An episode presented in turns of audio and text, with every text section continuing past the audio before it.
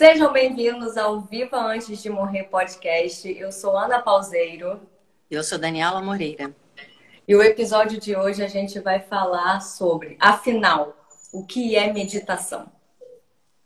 E aí, para começar esse episódio, é, a gente quer falar um pouquinho sobre o que não é meditação, porque existe um senso comum, que aliás eu não sei porquê, que meditação é concentração, que você acha que é só parar e se concentrar na sua respiração ou se concentrar em algum outro objeto, uma vela ou alguma alguma outra coisa e ficar ali respirando e acha que isso é meditação.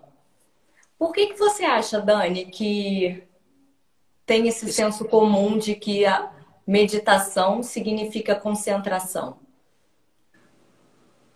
Eu acho que é, a gente está tão acostumado a imaginar que viver é, é esforço. Mesmo quando você vai para a meditação, você leva esse lugar. Eu tenho que me esforçar, eu tenho que me focar, eu tenho que me tensionar, eu tenho que subtrair o que está ao redor.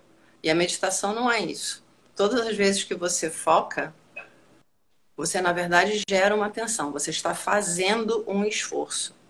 Meditação é exatamente o contrário disso. Assim como também tem muita gente que pensa que ah, a meditação é eu sair desse mundo e me abrir para a espiritualidade. Isso é outra falácia.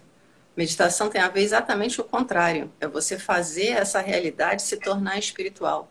Você não tem que sair daqui. Na verdade, você tem que acordar para perceber que o espiritual está ao seu redor o tempo todo. É enraizar na poesia que é a vida. Só que isso vai contra tudo aquilo que a gente aprende desde pequeno.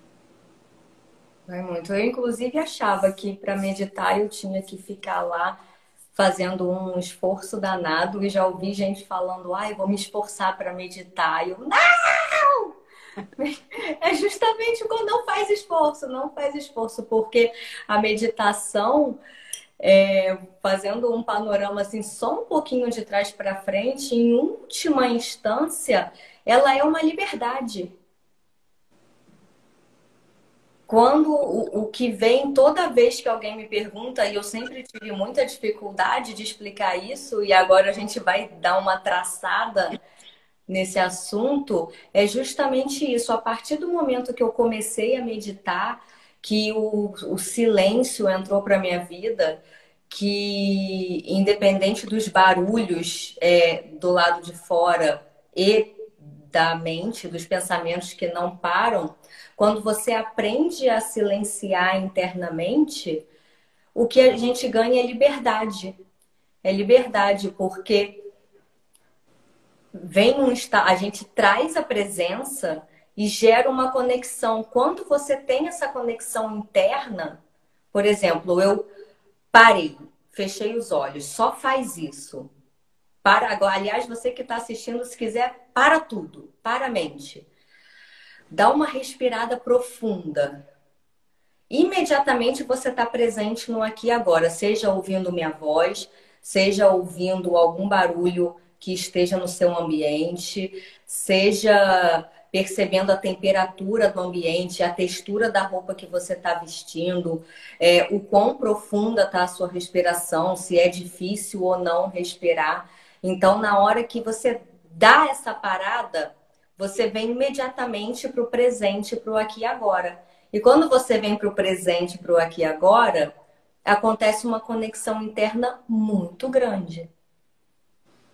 Eu acho as pessoas esqueceram uma coisa muito importante a respeito da meditação. Ninguém desconhece o que é meditação. Porque meditação é você estar tá num estado natural. Você nasce meditativo.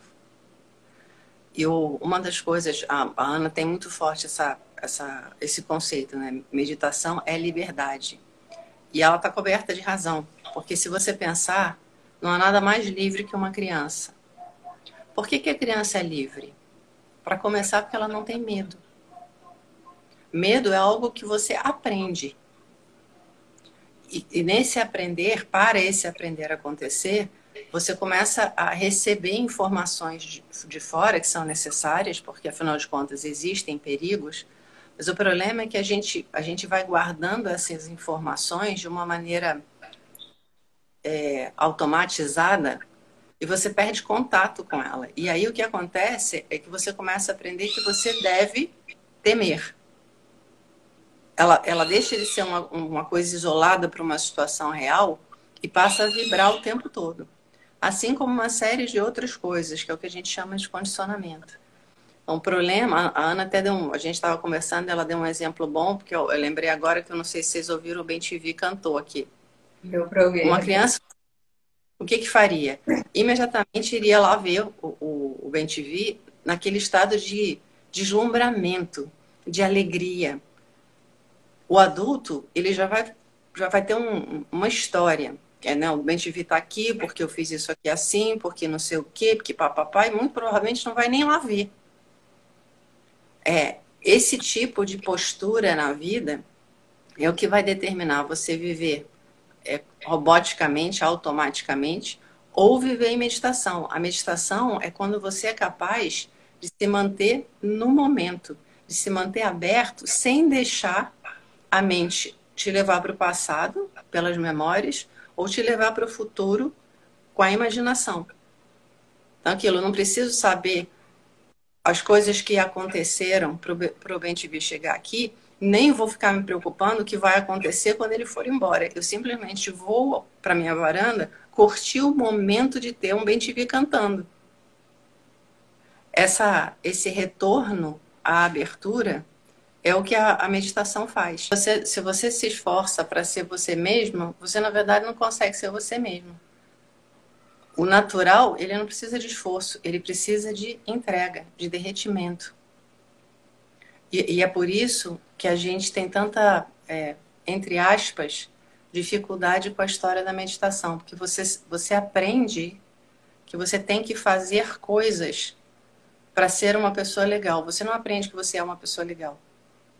Então, mesmo na hora da meditação, você fica naquela, eu tenho que fazer, eu tenho que superar, eu tenho que transformar, eu tenho que não sei o quê. Essa coisa toda vai contra a meditação. A meditação diz: para, percebe, desidentifica, relaxa, respira. E aí, imediatamente, só tirar esse excesso, esse peso, esse esforço, já gera uma expansão monstruosa, que deveria ser o dia a dia normal. É engraçado, vou dar um exemplo, eu achei no mínimo curioso. Eu tenho uma amiga que, enfim, há um tempo atrás esteve envolvida com uma coisa de, é, de uma herança e tal, com uma parte da família distante, que não se vê, que não se fala, que nada. Então, basicamente, tinha a história de assinar um documento. Era só isso, assinar um documento para resolver o problema. E essa minha amiga passou por um processo emocional intenso. E aí eu estava conversando com ela, dizendo, observa, porque é a forma como a gente vive a vida. Você vai só assinar um documento. Não tem mais nada do que assinar um documento. Mas como tem a história toda que não foi vivida, as expectativas, as mágoas, a sensação de abandono, não sei o quê, assinar um documento vira uma tortura. Se você encara essa coisa como é, como é que eu lido com isso meditativamente falando, a primeira coisa é perguntar, peraí, o que, que é real? Real é assinar um documento, mole. Uhum. O que, que é irreal, entre aspas? é o peso do passado, porque na verdade eu não estou mais no passado. No momento em que eu faço essa distância, eu já tiro a força que essa memória tem. E aí aquilo, o que, que eu posso fazer para deixar essa memória se dissolver de vez? E aí é um processo que você vai ter que correr atrás, eu não vou desdobrar muito nisso. Mas só o fato de você ter dado esse movimento, peraí, o que, que é que, que realmente é a realidade aqui e agora. Quando você volta para o aqui e agora, o problema ele se dissolve, seja ele qual for. Exatamente o que quando a gente traz esse estado de presença que a gente pode trazer a qualquer momento. E isso é treinável. Calma, você que está achando, não, eu não consigo, é impossível. Calma que a gente vai chegar lá, né? Que isso é treinável. Você traz um estado de presença, respira fundo e conecta. E vai no exemplo que a Dani deu, de repente eu conectei e vi, tá, não tem um problema acontecendo, eu tenho que assinar um documento. Mas a partir do momento que eu conectei e percebi, eu só preciso assinar um documento, vem aquela coisa assim, mas isso tudo está me despertando uma dor. E aí novamente você vai para o que é real. Eu tô na dor. Isso é real. Não é o problema que o problema aparente, eu tô na dor. Ou até de repente, porque a gente fala muito da dor, do medo, da ansiedade, da culpa, daquela coisa. Você para, conecta, respira fundo, faz aquela conexão. De repente eu estou no prazer. Porque que é prazer... é uma grande dificuldade também. O prazer, na verdade, se você pensar, gente, o que é prazer? Dá uma né? Como diz a Ana, fecha os olhos, respire e pergunta assim: o que, que é prazer? Prazer é um momento onde você diz sim para o que você está sentindo. É um momento em que você relaxa no corpo, a respiração aprofunda e você sente a energia fluir com, com vida dentro de você. Esse é o lugar que a gente tem que buscar. E, e é engraçado que a, a, a, Ana falou, não, tem gente que fala, nunca vou conseguir. Eu estava lendo um texto outro dia e falando o que, que você precisa no caminho do autoconhecimento. Então, consciência e disciplina. E nesse texto, o, autor né, falava, tem pessoas que dizem, não, se você simplesmente só tiver disciplina, você chega lá, ou se você só tiver consciência, você chega lá. E o, o autor desse texto dizia, não, você precisa de disciplina e de consciência, as duas coisas até que ela se materialize de tal forma que isso vire algo natural. Então, é uma disciplina, sim, como qualquer coisa. Se você quer correr a maratona, você não vai sair de casa e vai correr a maratona. Você tem um processo que você precisa fazer. A excelência, ela cobra um processo, uma disciplina, uma, uma um investimento em alguma coisa. No caso da meditação, essa disciplina é, é não só a prática diária das meditações ativas, de momentos de silêncio, de nutrição, mas também o compromisso de estar o tempo inteiro checando aquela história do orar e vigiar. Não tem jeito. Então, como é que você sabe que você saiu da meditação? Basta ver a oscilação de humor. O teu estado natural, uma criança, ela, na verdade, ela está na boa o tempo todo, se algo acontece, ela responde ela volta para esse lugar de na boa o tempo todo. A gente não, a gente não tem mais essa espontaneidade. O que a gente faz? A gente engole e fica lá, se envenenando, se envenenando. E aí toda situação que vem a partir desse lugar de desequilíbrio interno vai ter uma resposta inconsciente, consequentemente com os frutos aquém do que deveriam ser. Então, a, a, a disciplina e a consciência fazem você perceber: opa, algo aconteceu, tô danada da vida. Qual foi o botão que apertaram? O que que subiu internamente? Qual é, qual é a minha melhor opção em relação a isso? É voltar para o centro. E exatamente aquilo, você oscila e você percebe, opa, isso aqui não está legal. E é engraçado que pode parecer cansativo fazer isso. Mas aí volta aquela história, é o que a Ana estava falando. Meditação, em última análise, é resgate de liberdade. No momento em que você cria esse mecanismo de retorno, o que você está fazendo é desenvolvendo a sua responsabilidade de fazer escolhas mais inteligentes para você. E isso em si só já te dá um retorno e um lucro imediato. Então, embora seja exigente, o ganho é imediato. E quanto mais você faz, mais você tem vontade de fazer. O que tira, o que, enfim, começa a dissolver aquele lugar de vítima eterna. A Ana andou falando a respeito disso, né, Ana? A história da, de ser vítima. Foi exatamente, porque no final, quando você vai falar sobre liberdade, você quer liberdade? Eu não conheço quase ninguém que vai responder que não, né? Todo mundo quer ser livre, seja geograficamente, financeiramente, o raio que o parta, seja emocionalmente, não ter aquela dependência emocional dentro das relações que é absolutamente comum e miserável. Então, todo mundo quer ser livre. O que, que você está disposta a fazer para ser livre? Não muita coisa. Não muita coisa. E aí cai no espaço de reclamar de, das, de quem está em volta, das pessoas que estão em volta das circunstâncias do governo, do clima, do trabalho, do chefe, do filho, do pai, da mãe. E esse ciclo não acaba nunca, porque acaba não te levando a lugar algum. Então, a pergunta a se fazer é: eu realmente quero a liberdade que a meditação traz e eu estou disposta a pagar o preço da liberdade? que é a responsabilidade, é assumir a responsabilidade pelo que acontece na sua vida. É assumir a responsabilidade das suas, das suas ações. Eu vou começar a meditar para conquistar minha liberdade. Aí eu posso meditar uma vez por mês, uma vez por ano, ou eu posso meditar todo dia. Ou eu posso trazer a qualidade da presença para o meu ser todo dia.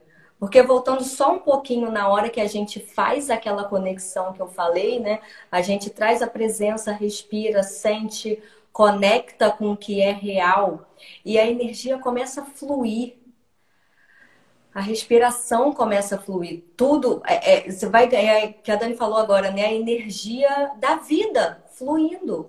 E quando essa energia da vida está fluindo dentro de você, você está presente, está aqui agora, está vivo. O que acontece é uma sensação de êxtase. Um êxtase genuíno, não aquele êxtase causado por alguma substância química. É um êxtase que brota da alegria de vida da sua fonte, da sua fonte interna. E, esse, e nesse êxtase vem a sensação de caramba, tá tudo bem, não falta nada eu estou completa. E isso é uma coisa que não tem preço por nada nesse mundo. Essa sensação daí que eu falo a liberdade, quando eu estou completa, tá tudo bem, não tem espaço para eu negociar para Dani gostar de mim. Não tem espaço para barganha, não tem espaço para eu ficar me provando, porque nessa hora que você sente completo e não falta nada. É uma, é uma saciedade que dá, né? É como se você matasse a fome. E nessa hora que a gente sente essa completude, o que nasce dali é o amor. É o amor que, aliás, eu ouso dizer que o amor é a maior religião do mundo. Que ninguém é sabe única. explicar. Né? Ninguém sabe explicar exatamente o que é o amor. Já pensou a gente fazer um podcast aqui, Dani, um episódio só Vamos falar o que é amor? Ferrou. Que não... Ferrou. Ferrou. Ninguém sabe explicar exatamente o que é o amor. Se você me, se você quiser colocar aqui nos comentários, me diz o que é o amor para você, a gente vai ter um montão de respostas diferentes. Porque cada um vai ver de uma forma e não, não, não dá para explicar, dar uma definição fechada do que é amor. Mas você conhece alguma pessoa que não acredita em Deus? De repente você vai conhecer. Você conhece alguma pessoa que não acredita no Deus X ou que não acredita no, na religião tal, mas acredita nessa? Tem pessoas que acreditam em dinheiro, tem pessoas que não acreditam em dinheiro, mas você conhece alguma pessoa que não acredita no amor? Essa não tem. Ainda que a pessoa fale, não, o amor não é para mim. Eu não tenho amor na minha vida. Eu não sou uma pessoa que mereço amor. Essas frases já demonstram que ela está falando que acredita no amor. Ela só não conseguiu chegar lá, segundo o que ela acredita. Mas não está excluído da vida dela. Você não pode desejar um troço que você não conhece. Então, as pessoas que dizem, ah, eu não, eu não mereço, na verdade, elas já estão dizendo, eu sei o que é. Porque é a fonte. Amor, na verdade, é, é você estar tá na fonte, na fluidez. A gente nasce sabendo isso. Graças a, sei lá o que, a vida, a Deus, a lá, não me importa. Mas é, é, essa, essa vivência primeira, mesmo nos quadros mais é, desfavoráveis, ela está impressa no ser humano. E é o que incentiva a busca. E aí, voltando, eu quero voltar um pouco atrás. Por que, que é tão difícil a história de você realmente ir em direção à liberdade? Por causa do medo instalado. Então, eu quero conforto e segurança. Em, em nome, entre as preservação da vida, eu me coloco dentro de uma caixa, eu aceito essa, essa caixa pequena, porque assim eu tenho a sensação que vou sobreviver. E isso daria um outro podcast. Por que, isso acontece? Da onde isso vem? Vamos lá olhar para a infância, mas não é o momento agora. Então, nós estamos falando de meditação. Meditação é você perceber que não existe segurança. Mesmo dentro da caixa. Então, a única coisa que acontece quando você está dentro da caixa é você, você ter a certeza absoluta que a alegria, a aventura, o prazer, a entrega, não são possíveis. E por isso as pessoas vivem na infelicidade. Aí eu quero isso, mas eu não saio da caixa. Na caixa não vai rolar. Simplesmente não vai rolar. Vida significa você estar tá o tempo inteiro zerada, sem preconceito, sem pré-julgamento, sem mecanismos de defesa. Isso não quer dizer que você não tenha sabedoria. Isso não quer dizer que você vai andar desesperado, atravessar a rua sem, sem sinal. Não é isso. É um lugar diferente. Que, embora tenha sabedoria, não tem os mecanismos que fazem você andar como sonâmbulo. Você começa a perceber que você é desperto para realmente ser se vivo. E para você estar tá desperto, você não pode estar tá no conhecimento. Conhecimento é diferente de sabedoria. É aquilo, volta o que a Ana está falando. Tem um monte de gente que tem um monte de conhecimento sobre amor. Mas sabedoria só vai ter se vivenciar o amor. Então ela pode falar, enfim, é interessante, mas ela não vai falar de uma forma que realmente toque o coração das pessoas. E basta lembrar das vezes que você ouviu um monte de gente falando que aquela coisa que você olha e diz, gente, essa pessoa não vai parar.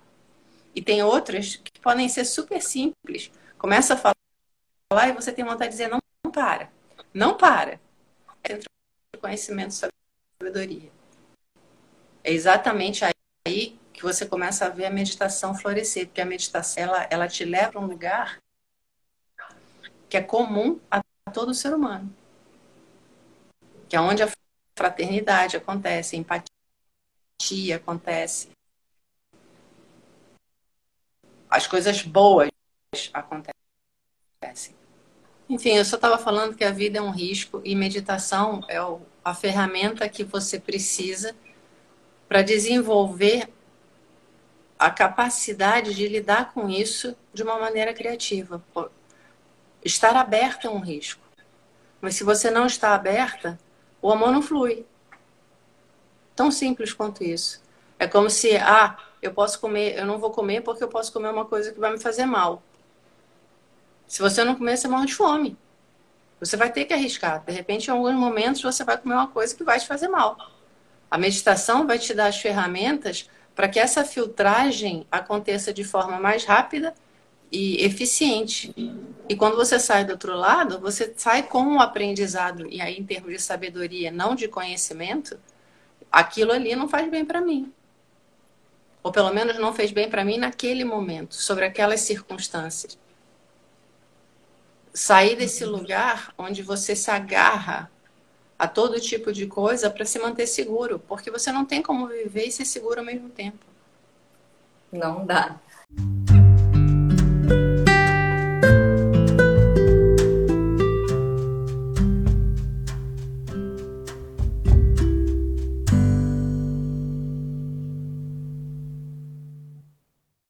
E aí, é, você falou sobre a capacidade né, de lidar com a vida, que vai, vai te dar as ferramentas para lidar melhor com o que acontece na vida e abrir espaço para o amor acontecer, tem um estudo da Universidade da Califórnia que eu peguei, depois eu vou deixar os links, tá? Porque não dá para gravar tudo.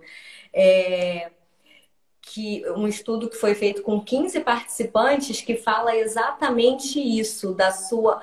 É, foi, foram divididos dois grupos, um grupo meditando e um grupo não meditando.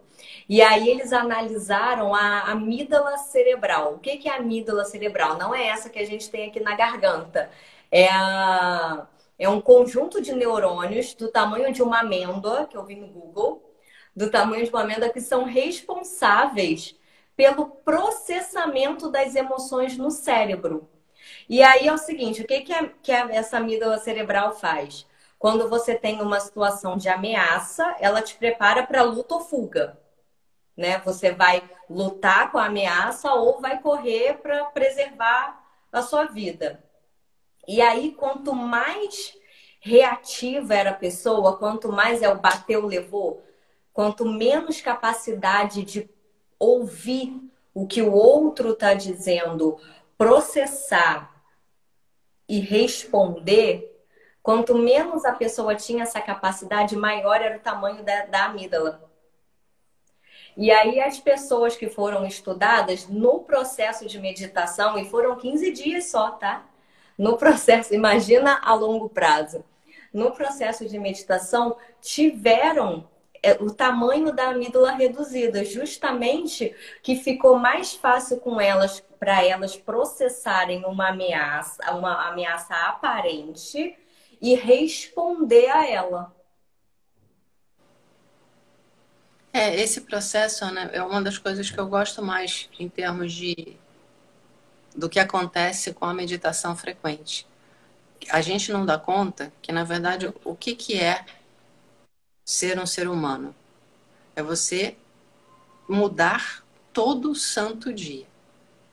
E parece estranho porque as pessoas passam 30 anos construindo uma persona e aí tem aquela sensação, se eu ficar nesse lugar, eu tenho conforto, eu tenho estabilidade, porque afinal de contas eu já sei quem eu sou.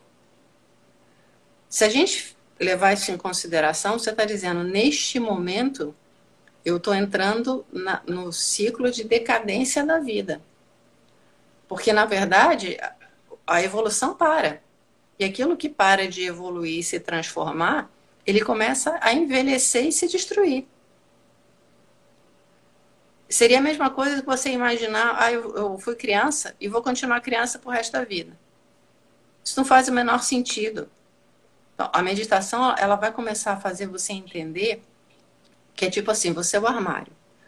Durante toda a sua vida, você pôs um monte de coisa dentro do armário. Num determinado momento, você acreditou que você é o conjunto de coisas que estão dentro do armário. E isso te aprisiona. Porque aí você não pode fazer a transformação, você não pode doar, você não pode receber. Não, eu sou só aquele bloco de coisas. A meditação te diz assim: não, se eu tirar uma blusa, eu continuo com uma sensação legal e ainda tem um espaçozinho aqui que eu não conhecia. Ah, não, mas então eu vou tirar um par de meia, porque esse par de meia eu não uso há um tempão, de repente eu vou arriscar. E aí você vai vendo, e num determinado momento você volta para o lugar natural de eu não sou nada disso. Eu sou o processo que possibilita que essas coisas entrem e saiam. E aí vem a sensação de liberdade, a sensação de eu posso me renovar todo santo dia. Isso não me faz mais fraco, porque eu não preciso dessas coisas para sobreviver. Na verdade, o que eu preciso é perceber que eu sou espaço com força o suficiente para deixar que isso aconteça. É como se eu fosse o cenário de várias peças. Eu não preciso das peças. Eu sou o cenário, eu sou o espaço que abraça a vida acontecendo. E aí tudo muda. Inclusive aquilo, dependência, subserviência. Você começa a olhar e dizer: peraí, eu não preciso passar por isso. É que nem a pessoa que. Isso pra, tem, é uma constante. Ah, não, eu estou muito sozinha no meu casamento, eu estou muito sozinha no meu casamento, meu marido não me dá apoio, porque eu estou sozinha no casamento, porque eu estou sozinha no casamento. Dez anos falando isso. Aí você fala, escuta, Por que, que você não separa? Aí a pessoa diz assim: não, mas eu não quero ficar sozinha. Estar neste casamento está causando aquilo que você vem reclamando. Isso eu não estou fazendo apologia de divórcio, tá? Na verdade, assim, o próprio movimento, se a pessoa acorda e diz eu não preciso me colocar apenas nessa situação, eu posso ir buscar um, um encontro de amigos, de apoio, disso, aquilo que me tirem dessa solidão, talvez já seja o suficiente para acordar o marido para uma nova postura. Porque, na verdade, quando você entra nesse lugar onde o outro precisa fazer alguma coisa para você se sentir bem, na verdade, o outro vai reagir o tempo todo, porque ele não quer carregar esse peso, porque ele já tem o peso dele mesmo não está se sentindo bem. E quando você muda e diz, não, peraí, eu vou correr atrás dessa nutrição, você liberta o outro para fazer a mesma coisa. Você convida o outro. Muda de cobrança para convite. Enfim, isso são as coisas que a meditação vai trazendo. E como é que isso acontece? Trazendo foco rodando o foco. Ao invés de ficar o tempo inteiro se defendendo da vida, na expectativa, no, na memória do que deu errado, isso, aquilo, volta para cá e diz: espera aqui, neste momento, aqui e agora, o que é real? O que eu preciso aqui e agora? Como é que eu estou me sentindo aqui e agora? O que, que o meu corpo quer fazer neste momento? As meditações ativas que a gente tem partilhado, elas têm estruturas que facilitam horrores para você nutrir esse lugar. Mas aquilo, cada pessoa tem um caminho. Então, se você simplesmente conseguir se comprometer com essas olhadas internas, com essas checagens internas, você já vai começar a, a, a colher frutos. Meditação é você ter o foco em você. Especialmente porque quando você se respeita, naturalmente você transborda esse tipo de convite. E é por isso que as coisas começam a mudar na vida das pessoas que começam a meditar. Quando você muda a mensagem, a resposta muda. Não é milagre, não é, é enfim, sei lá, mágica. Não isso aí é física, é, é biologia, é, é natureza, é, enfim, é ciência pura. É. Se eu mudo a mensagem, eu vou ter outra resposta. Os estudos, todos os estudos de meditação, eles confirmam que quando a pessoa começa a meditar, ela começa a emitir ondas eletromagnéticas diferentes. E é daí que vem essa atração da mesma onda, porque no final você atrai o que você emite. E quando você está vibrando numa energia amorosa, é isso que você vai atrair. A resposta é, é imediata. E, e, volta ao que eu falei no início: no momento em que você começa a nutrir a saúde, você começa a colher os frutos de imediato. Então, é uma coisa que se alimenta. E cada vez vai ficando mais fácil. Então, no início, as pessoas falam. Vou colocar o meu exemplo. Né? Eu comecei a meditar, sei lá, em 1986, se não me engano. O meu primeiro encontro com meditação ativa foi de dor no corpo todo. Eu só sentia dor, no, era extremamente desagradável. No momento da meditação. Porque quando terminava, a sensação era, gente, como o meu corpo está agradecido. Como acalmou meu coração. E eu olhava para aquilo e dizia, gente, eu não entendo como é que esse negócio está funcionando. Eu sou cabeçuda, tá? Sou capricorniana, gosto das coisas científicas e tal. Olhava e dizia, gente, esse negócio não faz o menor sentido. Ah, de repente eu dou uns 40 minutos e tudo muda. Até hoje é difícil de explicar. Mas nesse momento, as mesmas meditações que eu fazia lá atrás, hoje, elas me, me, me fazem entrar na sabedoria via vivência que me leva a crer o seguinte são realmente camadas. A gente pensa assim, ah, memória. Isso aqui é só uma memória. E tem uma sensação de que alguma coisa que fica em algum lugar lá na cabeça, mas que é meio etéreo, não tem peso. Não, tem peso. O que eu percebo é que essa, essa clusters, esses emaranhados de energia parada, na verdade, eles vão é, aprisionando todo o corpo. Então, a gente perde a capacidade de perceber quão diferente é como tudo muda. Por exemplo, você faz assim com o dedinho. Você acha que não aconteceu nada? Não, aconteceu tudo. Quando, hoje, quando eu medito, eu percebo essa interconexão de corpo, mente, espírito, emoção, energia mental. E como é importante criar esse lugar de esvaziar o armário. Porque senão você perde flexibilidade, você perde capacidade de, de ver o todo. Assim, se você observar, conversa com as pessoas com um olhar mais atento, e você vai ver, as pessoas estão assim. Ó. Elas não conseguem olhar para o quadro inteiro, porque é assustador demais. Mas aquilo, viver é olhar para o mundo hoje e dizer, gente, está super complicado. Mas está ok. Eu vou fazer o melhor que eu posso dentro disso. Você fingir que isso não existe só gera uma sobrecarga, uma pressão interna que te leva a se relacionar cada vez de uma maneira pior. E aí você alimenta essa coisa toda. Eu estava falando com a Ana, aconteceu comigo uns dias atrás. É, tiveram três coisas, três ou quatro situações que eu estava com meu pai e tal, e ele fez alguma coisa e eu senti uma irritação, mas uma irritação aquela coisa assim que vem beirando a explosão, mas hoje eu, eu, tenho muita atenção com isso. Eu não gosto da pessoa que eu sou quando eu estou raivosa. Então, eu normalmente me obrigo a parar e olhar antes de tomar qualquer atitude. E assim eu vi a primeira, vi a segunda, vi a terceira, e de repente, numa meditação, veio aquela sensação: essa minha reação excessiva estava escondendo um medo brutal de perder ele. Quando o choro veio, quando me veio aquela sensação infantil de gente, uma hora dessa, de repente eu posso ficar sem ele, tudo mudou. E aí o meu olhar foi completamente diferente. E se eu não tivesse a meditação, eu teria afastado uma pessoa que eu amo de mim só porque eu não era não fui capaz de ver a dor do medo de perder olhar para você é reconhecer o que é real e, com isso, ter a capacidade de uma escolha criativa. Quanto mais você faz isso, mais você vai entender o que meditação significa, porque é como o Osho falava, né? Medicina cura o corpo, meditação cura a alma.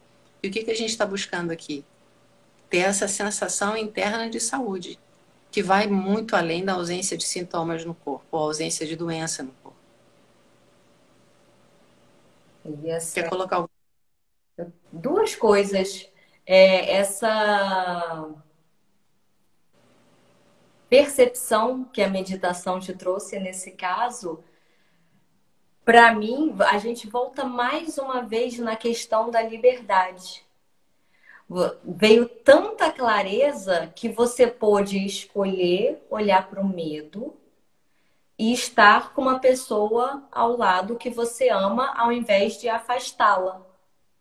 Porque simplesmente não consegue olhar o medo. E aí, nessa coisa, pessoas com que entendem que meditação é legal, que me perguntam, tá? Caso, casos reais que entendem que meditação é legal, olha para mim e fala: pô, legal, Ana, meditação, mas não tem outra opção? Essa também é clássica. E aí tem a galera do vamos nos alimentar bem, fazer exercício físico, que é o corpo são, mente sã, seremos felizes. E antes de entrar na conjectura, aí para gente entender por que que não, eu consegui achar dois estudos científicos demonstrando exatamente isso. Porque, ah, boa alimentação, poxa, nós fazemos também o máximo que conseguimos. Eu e a Dani com, com boas escolhas nutricionais, suplementos, vitaminas e tal, e exercício físico também. Só que nenhuma coisa nem outra substitui a meditação. E aí eu achei um estudo da Universidade de Santa Bárbara, nos Estados Unidos, que ele pegou um grupo de pessoas também e dividiu em dois. Um grupo meditando e o outro grupo com boa nutrição. E esses dois, e esses dois grupos iam prestar uma prova para o mestrado. E todo o estudo era baseado nas notas que eles tinham na admissão do mestrado. E aí o grupo que estava na boa nutrição manteve a mesma nota e o grupo que estava meditando, a nota cresceu, acho que foi cerca de 30%. A nota aumentou. Por quê? Segundo a conclusão do estudo, o teu cérebro está mais aliviado, você tem mais clareza, você está mais relaxado. Não é que as pessoas que estavam meditando se tornaram mais inteligentes do que só as que estavam se alimentando bem, mas foram com outro estado de espírito, com outro estado de relaxamento, com outro estado interno que facilitou ter uma nota maior para a admissão do mestrado. E o estudo da Universidade da Califórnia também é, que pegou um, um grupo de pessoas também com problemas, com distúrbios de sono. Dividiu em dois. Eram todas pessoas é, 55 anos para cima com distúrbios de sono. Aí colocou um grupo meditando e um grupo fazendo a higiene do sono. Que o que, que é a higiene do sono? Até de vez em quando eu faço, é super legal, né? Não é que não funcione. É, tá o quarto na temperatura ideal, no escuro, sem barulho, sem eletrônico, sem estímulos, tudo proporcionando o relaxamento do teu corpo e a produção de melatonina, que é conhecida como hormônio do sono. E uma o outro grupo só meditando, não fazendo higiene do sono, não fazendo mais nada. E aí, nesse caso, é, ansiedade, depressão e insônia diminuiu para quem estava no grupo da meditação e não diminuiu para quem estava no grupo da higiene do sono. Por quê? É o estado de presença. Se você não está nesse estado de presença, se você não está numa conexão interna enraizada, não importa o que você faça no exterior, você pode botar a temperatura do quarto que for né? Você pode comer os legumes mais maravilhosos e orgânicos que forem. Se a gente não trata da saúde mental, botar bastante entre aspas aqui, porque fica fácil de visualizar, mas se a gente não trata de aprender a estar presente e ter um estado de silêncio interno que te possibilita clareza, que te possibilita é, ter contato com o que está fora, absorver, processar e responder, não adianta qualquer coisa que você faça que não vai te levar para esse lugar. Ana, engraçado, porque eu estava pensando aqui como é que explica isso. Uhum. Aí me veio o seguinte exemplo. Hum. Imagina que o cara que você está apaixonado vem te dar um beijo. E aí, se você simplesmente se entrega ao beijo, Aquela assim que quando termina você chega a estar tá molinha. Imagina a mesma situação, mas de repente a sua mente entra em ação começa assim: será que ele está gostando? Será que eu estou fazendo isso certo? Será que ele vai me ligar depois? Será que não sei o quê? Será que não sei o que lá? Quando terminar o beijo, qual é a sensação? O que mudou? Viver em meditação é exatamente escolher esse lugar onde você vive. Você não pensa a respeito, você não põe filtro. Você vive.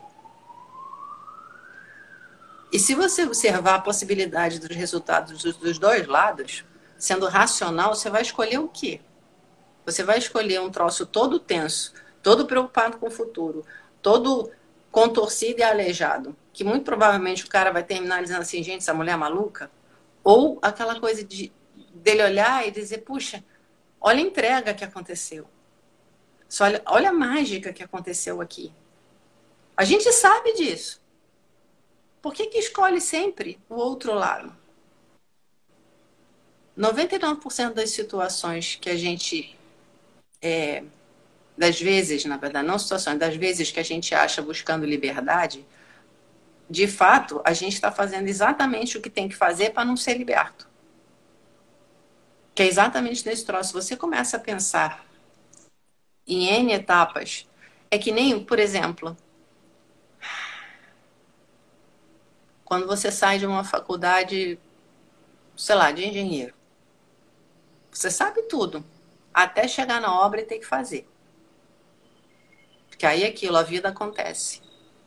Como você vai reagir a isso vai mostrar conhecimento ou sabedoria. O conhecimento vai fazer você insistir naquilo que você pensa, apesar de você estar tá vendo que o resultado não está sendo aquilo que deveria ser pelo que você aprendeu. Sabedoria é você olhar e dizer, gente, tudo que eu aprendi neste momento não funcionou. Eu vou buscar por quê. Eu vou lidar com o que é real. Não importa que a teoria esteja dizendo que tem que ser assim. Já não foi. Eu me agarrar essa teoria não vai transformar o resultado. O que vai transformar o resultado é eu absorver o que é real.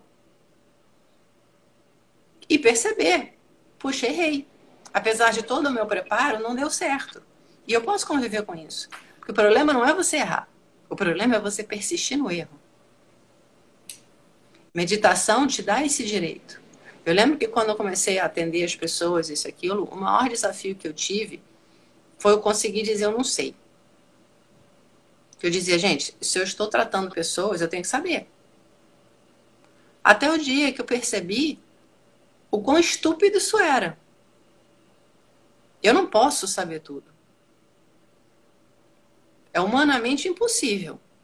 Mas o que eu posso é criar uma, um lugar interno de conforto de dizer: olha, eu não sei, mas eu posso te garantir que eu vou começar a buscar saber. Eu vou pesquisar, eu vou partilhar e vou envolver a pessoa. Você busca também, vamos conversar a respeito, vamos descobrir junto. E aí tudo muda. Meditação é você perceber que não é não tem a relação a se tornar uma pessoa perfeita.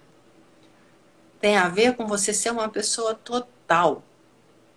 É de com o coração nas coisas que você faz, para que a razão venha como ferramenta, não como mestre. A gente sobrecarrega a mente porque a gente tem medo de sentir. Quando na verdade é no equilíbrio entre essas duas coisas que os, as grandes transformações acontecem. E aí vem a história, por que, que separadamente, sem a meditação, não funciona? Ou não funciona dessa forma? Exatamente por causa disso. Porque meditação é você ter um tempo para mergulhar na sua totalidade. Sem objetivo, sem estresse. É uma permissão, é uma entrega, é uma volta para casa. É aquele lugar onde realmente você se renova em todas as camadas. E com isso você cria um organismo capaz de pulsar de novo. A gente não pode estar em expansão o tempo todo. Tem esse movimento. A, é, vida e morte. Aliás, vida é nascimento e morte. Nascimento e morte. Isso é a vida. Essa coisa a gente perdeu. A gente põe. Tem tanta coisa com, com medo de morrer, que a gente esquece. Vida é o conjunto. Você precisa nascer para morrer. E vice-versa. Então, aquilo todo santo dia, isso se renova. E quanto mais você observa que você é o processo onde isso acontece, que você é, é a base através do qual a vida flui, mais livre você vai ser, mais flexível você vai ser mais vital você vai ser, mais amoroso você vai ser. Basta olhar, gente. Você quer ser uma minhoquinha toda flexível, isso e aquilo, ou você quer ser um, uma pedra dura? A pedra é dura, só que aquilo tá ali. Senão você não pode dizer que tem vida ali. A minhoquinha, em toda a insignificância dela, faz um estrago. Numa boa, no melhor dos sentidos, quer dizer. Então você tem que parar e perguntar para onde que eu quero ir. A meditação traz essa coisa de encurtar o caminho. E aí vem a coisa mais bizarra. Encurta o caminho para você chegar de onde você nunca saiu. Olha que coisa doida.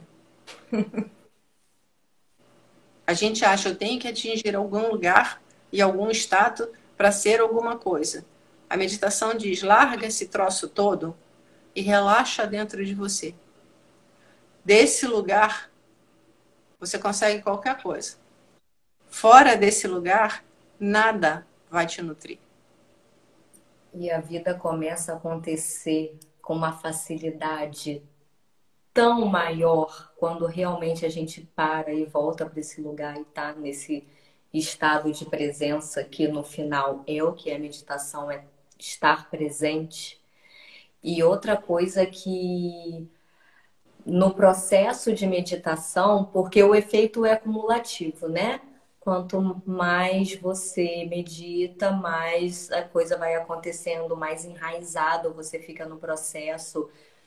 E aí começa a acontecer a questão dos buracos profundos. Uma vez eu, eu, eu vi um terapeuta falando sobre isso e veio aquela coisa, nossa, é exatamente isso, porque Pensa que na vida você está andando, de vez em quando aí acontece alguma coisa, você cai num buraco.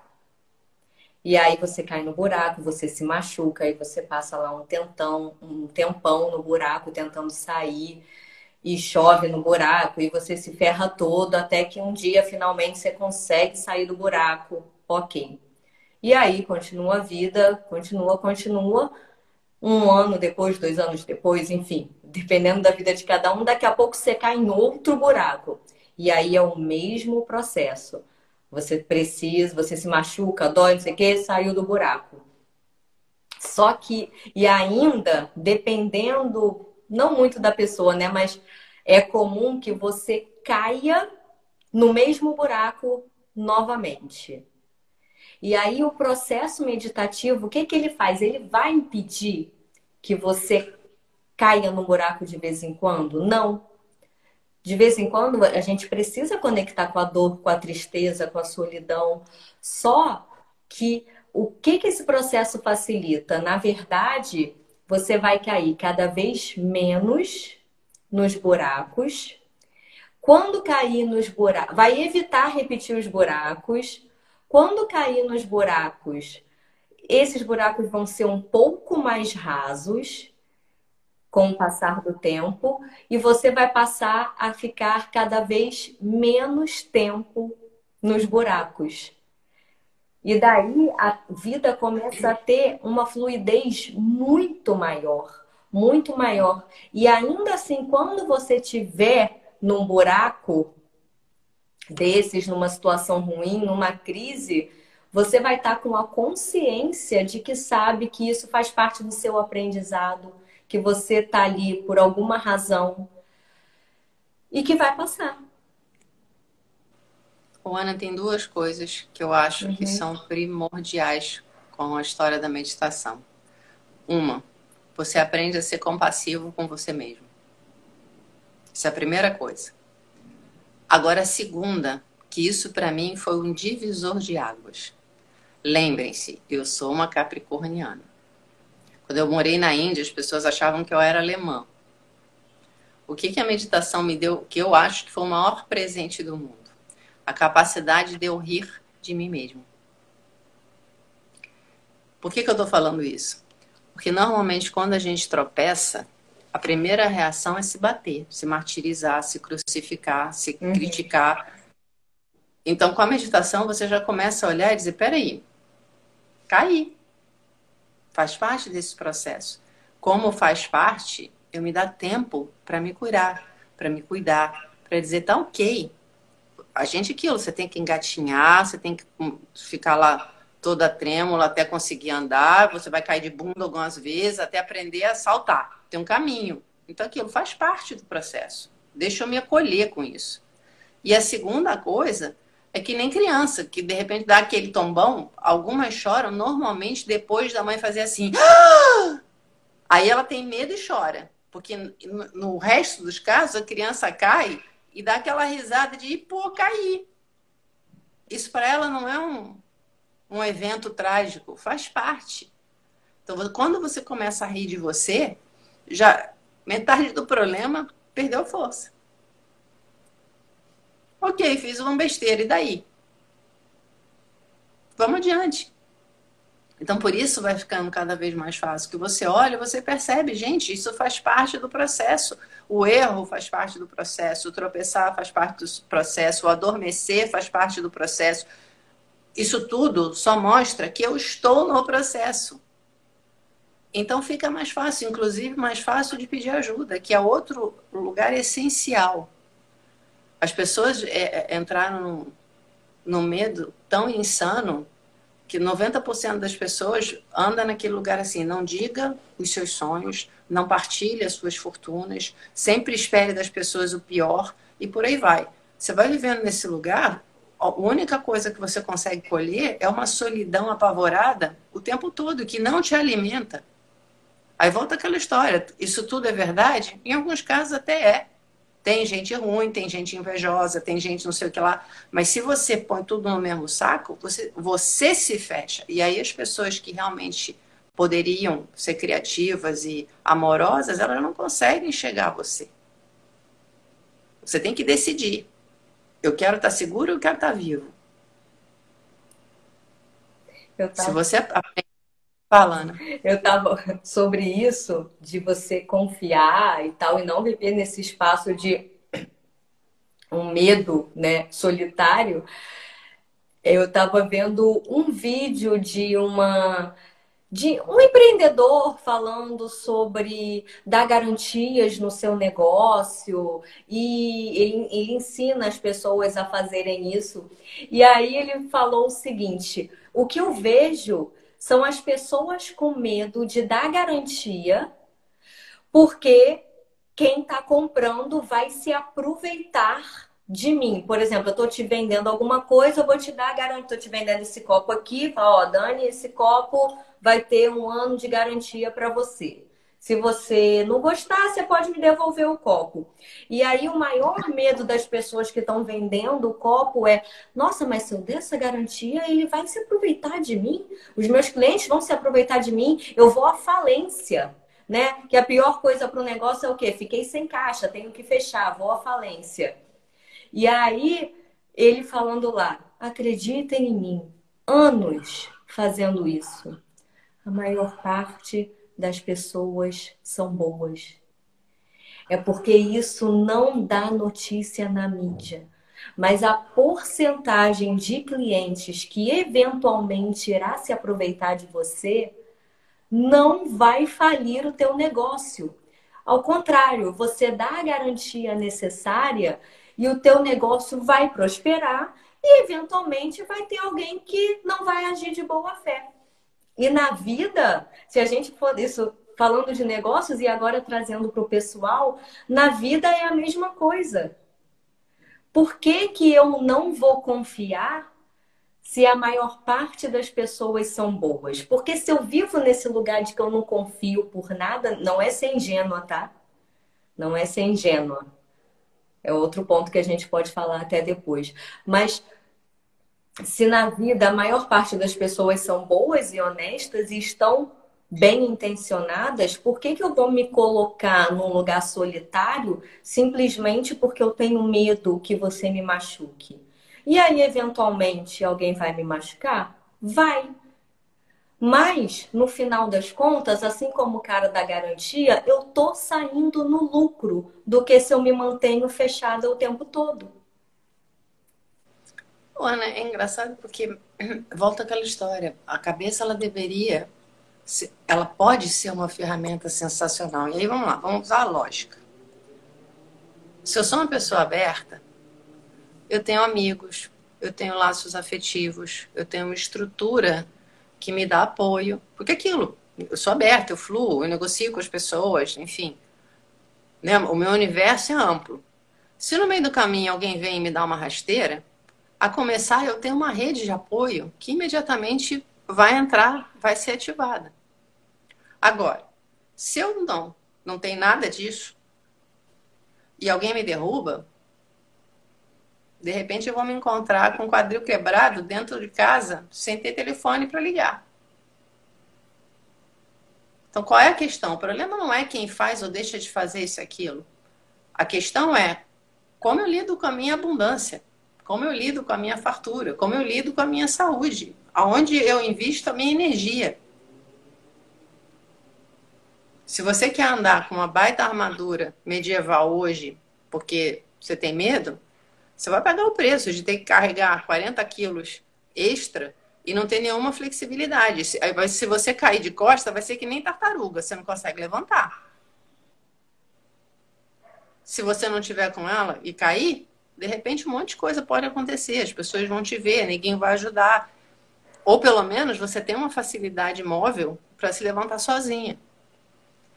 Se as pessoas parassem para realmente questionar da onde elas estão vindo, o que, que elas estão plantando, porque isso é meditação. É você olhar e dizer: peraí, eu sou criadora da minha vida. O que, que eu estou fazendo? Qual é a minha responsabilidade? Essa coisa de meditação oba-oba, zen, no mundo da lua, esse troço eu, eu acho surreal. Porque a meditação, na minha opinião, é exatamente o contrário disso. É pé no chão. É, é, é um enraizamento no certo, no real. E, consequentemente, no amoroso. Para mim, essa coisa é a natureza humana. É a honra. É a lealdade, a fraternidade. Se eu tô fora disso, eu vou colher uma energia capenga. Viver dentro disso nem sempre é fácil na maior parte, é um grande desafio. Agora, é que nem aquilo. Se você se preocupa a fazer uma boa alimentação, você vai ter uma resposta imediata dentro de você. Se você só come porcaria, você vai ter uma resposta imediata. O nível de clareza e de intoxicação já mostram os frutos. Mas quem está escolhendo a comida é você, amiguinho. Meditação é você olhar e perguntar: se eu fizer isso, eu me sinto bem. Se eu fizer isso, eu me sinto mal. Onde é que eu quero estar? Tão simples quanto. Ah, mas isso aqui é mais caro, isso aqui dá mais trabalho, isso aqui, mas isso me faz sentir bem?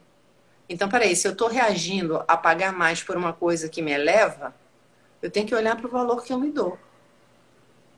Se eu não me dou valor, peraí, deixa eu olhar para as minhas relações. Como é que as pessoas estão me tratando?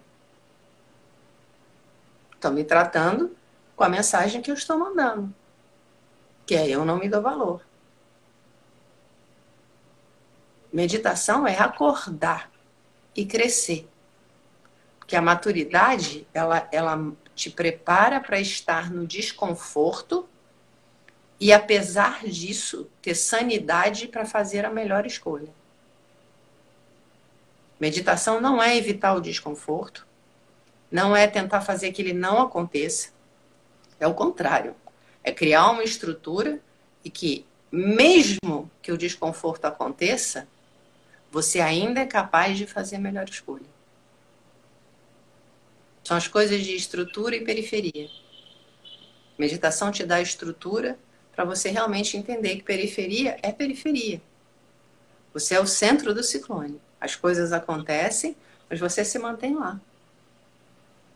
E aí, assim, para terminar, né, uma das coisas que a gente não falou ainda, meditação te faz perceber o que os mestres chamam de o observador. O observador é essa sabedoria inata, que é incorruptível, inalterável, totalmente sã. Enfim, que é, eu acho que é a ligação entre todos os seres. É o lugar onde você realmente percebe essa, esse pilar mestre que te sustenta e que te leva para ser o centro do universo. Não no sentido egóico, no sentido exatamente oposto disso. Aquela coisa de você perceber que a vida acontece, mas você tem um lugar que observa com serenidade e silêncio. E desse lugar, você sempre vai encontrar uma forma amorosa criativa para responder. Então, meditação, e por isso eu acho que faz essa integração que coisas separadas não fazem, porque traz esse, esse ponto de, de, de ancoramento essencial, onde tudo volta a funcionar em harmonia. ainda aqui no movimento, ainda na pulsação e contração, mas aquela coisa, a, a, a totalidade explode em vida vibrante. Perfeito. Perfeito. Só realmente para fechar, e aí já todo mundo que tá ligado, que procura saber ou que tem alguém próximo, de repente já sabe que a meditação ele diminui o cortisol, que é o hormônio do estresse, e aumenta a serotonina, que é o hormônio da felicidade. Então, por que que todo mundo não está fazendo isso? Se no final todo mundo realmente quer ser feliz. E aí, especulação minha total mas é o seguinte: isso ainda está muito novo no mundo ocidental. A questão da quantidade de informações que a nossa mente recebe hoje e que estão cada vez, cada dia descobre um distúrbio mental novo, né? Cada dia descobre um, se descobre um problema de cognição novo, um problema de a síndrome do pânico crescendo, a, o nível de ansiedade no mundo explodindo, o nível de depressão, tudo isso ainda, se você for perceber pelo tempo de existência da humanidade, ainda é um pouquinho novo. Mas a tendência é que isso venha a mudar e que, por exemplo, os nossos avós, eles não iam para academia, não faziam exercício físico porque ninguém pensava que, ah, eu preciso disso porque agora eu não vivo mais na natureza caçando, colhendo. Né? Não tem mais, depois do, da industrialização, da tecnologia, o nível de atividade física do homem diminuiu muito. E só de um tempo para cá que realmente se entendeu que tá, você precisa de exercício físico, senão você não vai ter saúde. E justamente com toda a tecnologia que agora inunda a gente de tantas informações e fora todos os medos estruturais e, e coisas que vêm junto no pacote, uma hora isso vai caminhar para mesma coisa do exercício físico. Agora você tem que cuidar para sua mente não enlouquecer, para você não viver em pânico, para você não viver ansioso, para você não viver deprimido, para você não viver infeliz. E aí, nosso trabalho aqui é esse também, né? Levar esse conhecimento adiante, porque realmente, quando você está num estado, num estado de presença meditativo, é a liberdade que você conquista. É doido, porque eles dizem que uma verdade científica, em geral, leva até 21 anos para virar uma coisa comum na população. Infelizmente, juntando psicologia com internet, tudo acelerou de uma maneira absurda em termos mentais. Essa hiperativação, essa, esse bombardeamento, não só em termos de informação, mas de energia, de, enfim, com a história dos celulares, das internets, você está é um campo vibrando que empurra para um desequilíbrio. Não dá para esperar 21 anos. Gente, acorda. Se você observar o que a Ana falou, a insanidade, e aí eu estou falando não só mental, tá? Tô falando de desequilíbrio físico, emocional, mental, espiritual, tudo junto, tá, tá acelerando de um tal jeito. A quantidade de pessoas, que inclusive é muito engraçado, a gente criou uma, uma ciência voltada muito mais para remediar do que para prevenir. E isso é assustador. Então, a, os nossos avós, isso e aquilo, eles tinham muito menos input e tinham muito mais aquilo, não se abria mão dos almoços de domingo, você ia andando para o trabalho. Tinha uma série de coisas que, na verdade, dava um tom meditativo para as relações e para a vida. Hoje, a coisa ficou numa aridez tão grande que as pessoas estão é, adoecendo, literalmente. Então não é mais uma coisa de luxo, é uma coisa de necessidade. É uma coisa de você resgatar o valor e o amor por si próprio. Não está dando para aguentar sem ter esses momentos de descarga do sistema. A pressão está grande demais. Não é, é não é mais uma questão apenas espiritual. É uma questão de viver com saúde. Então, assim, de novo, né? Para quem está começando, para quem nunca fez nada, começa dançando, cara. Todo santo dia. Faz 45 minutos de dança livre. Mas dança naquele sentido. Fecha o olho e deixa e busca o movimento que dá prazer. E busca o movimento que você sente que o corpo se integra todo dá aquele relaxamento, aquela coisa de ai, que alívio. Depois passa 5, 10 minutos quieto. Precisa fazer muito mais do que isso. A diferença não é o exercício físico, mas é se entrega ao momento real. É uma boa maneira de começar. E a partir daí, eu, eu outro dia estava vendo um vídeo do Flávio Passos, ele falando da história da Cozinha tem que ser meditação, até para você não cortar os dedos. É outra coisa, sabe? Quando for fazer comida, cara, para para fazer comida. Libera ou ativa os sentidos. Pega as coisas, percebe o corte, começa a trazer essa coisa da presença no momento, a presença integral. Então, se você vê, ah, eu estou cortando tomate, mas eu estou pensando no meu trabalho. Volta, não precisa brigar com o pensamento. Eu pensei no meu trabalho, mas eu estou aqui, então eu volto para cá. Aí vem aquela coisa, disciplina e consciência. Deixa eu voltar para cá. Deixa eu curtir isso aqui. Na hora que for sentar para comer, pelo amor de Deus, desliga do mundo. Saboreia. Se deixa nutrir, sabe? Agradece o corpo que vai fazer a digestão. Agradece a vida porque está te dando um prato de comida. Tem gente que não tem. Vai fazendo essas coisas, que aliás é outra história. No momento em que você chega a esse estado de liberdade e presença, você explode na gratidão. E explode mesmo, né? É aquela sensação de explosão. E por que, que a Dani está falando da dança, do presta atenção no tomate, observa a comida que você está ingerindo, que não existe nada mais eficaz, e aliás, a gente ainda vai fazer um episódio sobre isso para explicar bem.